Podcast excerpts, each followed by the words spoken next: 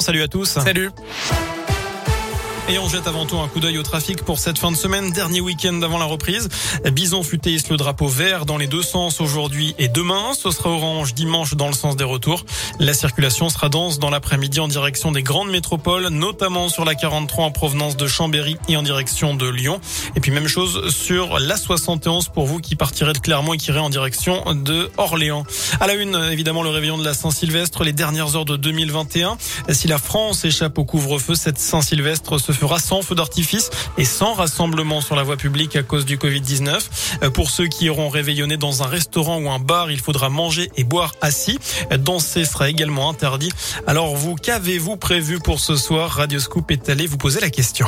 On fait un repas chez des amis, un petit repas à 4-5, euh, tranquille. Moi, j'ai prévu euh, une soirée avec des copains. Et euh, pour être plus tranquille, on a prévu de tous se faire tester avant. Non, pas grand-chose vu la situation sanitaire. Vraiment, pas grand-chose du tout. À la maison, un petit repas, soirée raclette, tout simplement. Vu les taux qui montent, qui montent, qui montent, qui montent, on plaide la sécurité plutôt que... Voilà. En famille, entre nous, avec les enfants, la femme, tout simplement. Pas de grande tablée, pas de grande fiesta, tout simple. Oui, je vais le faire avec des amis. On est une dizaine à peu près. Bon, on est étudiants et c'est vrai que Bon, on fait attention quand même. Je pense qu'on va peut-être faire des tests avant. Euh, voilà. Et en parlant de se tester, on vous rappelle que les autotests sont désormais en vente dans certaines grandes surfaces. Rendez-vous sur radioscoop.com et sur l'appli Radioscoop pour apprendre à les utiliser correctement.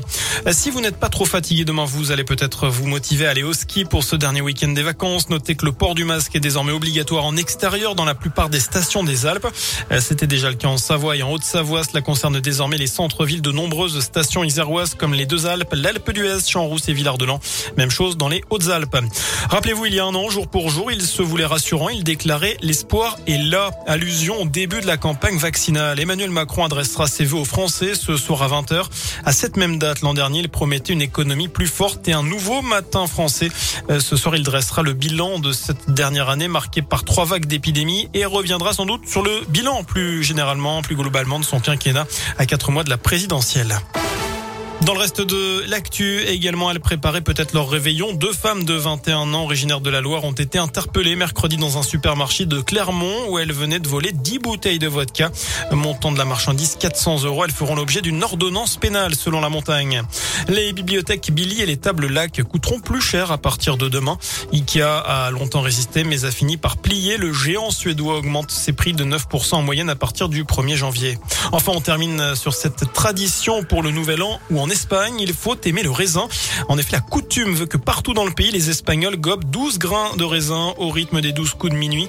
Cela permettrait, selon la légende, d'apporter de la chance pour les 12 mois à venir. Voilà pour l'essentiel de l'actualité.